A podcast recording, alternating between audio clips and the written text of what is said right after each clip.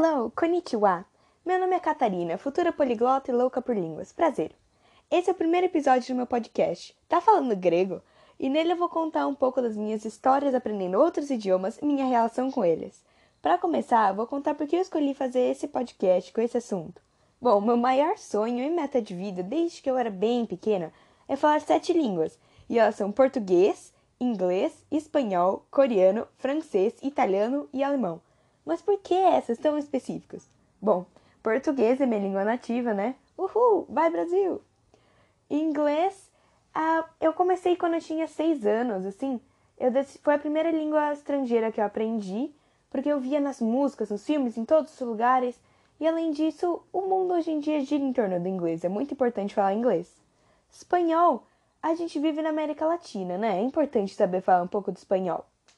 Coreano, Bom, quando eu era pequena, eu queria falar japonês. Assim, por interesse mesmo e por assistir animes e ler mangá.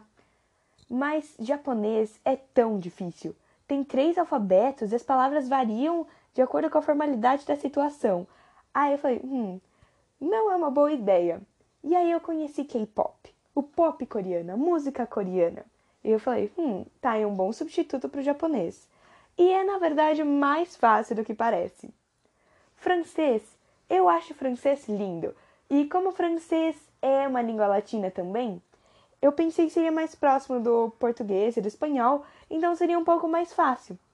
Aí eu vi o sistema numérico deles. Por exemplo, 82. 82 não é 82, é 4022. Aí eu também fiquei meio, opa, preocupada. Mas eu não, não quis desistir, né?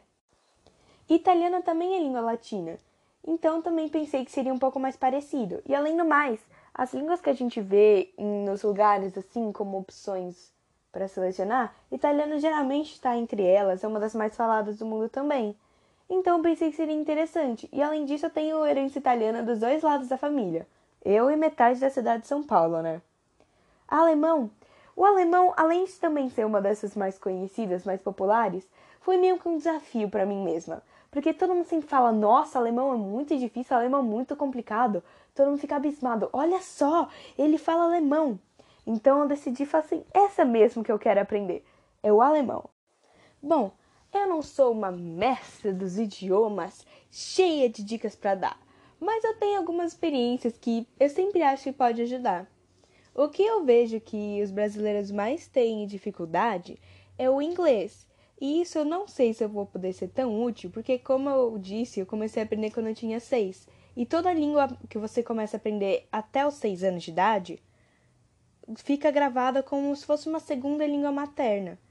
Então, isso sempre me trouxe uma facilidade, assim. Ficou muito mais fácil de aprender essa língua e outras a partir disso. Porém, estou me aventurando aí com o espanhol, e começando o coreano também, que é uma aventura um pouquinho mais complicada, né? Então, o que eu acho é que a primeira coisa que tem que pegar, você tem que entender como a língua funciona.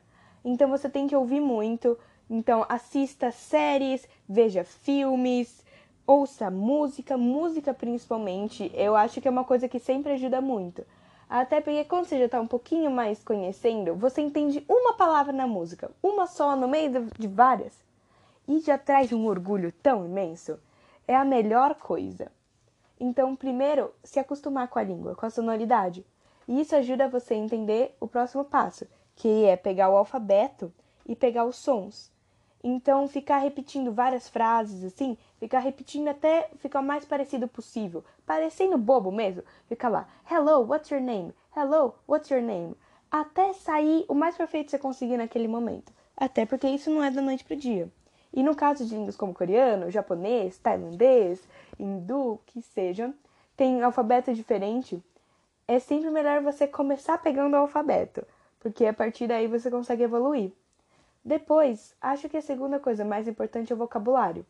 Você pegar as palavras, você aprender as palavras. E você tem que entender também a estrutura da frase. Então, no português, por exemplo, não é tão fixo assim, mas é eu fui à loja. Então tem primeiro quem fez a ação, eu, depois o verbo fui e a, o complemento, a loja. Agora, em outras línguas essa ordem é diferente. Ou às vezes as classificações são diferentes, então entender a estrutura também. Bom, por esse episódio é isso. Hoje foi uma coisa mais geral, só uma apresentação assim para iniciar nesse mundo das outras línguas. Obrigada por terem ouvido e até o próximo episódio. Tá falando grego? Que espero que um dia você possa responder: Sim, eu falo grego.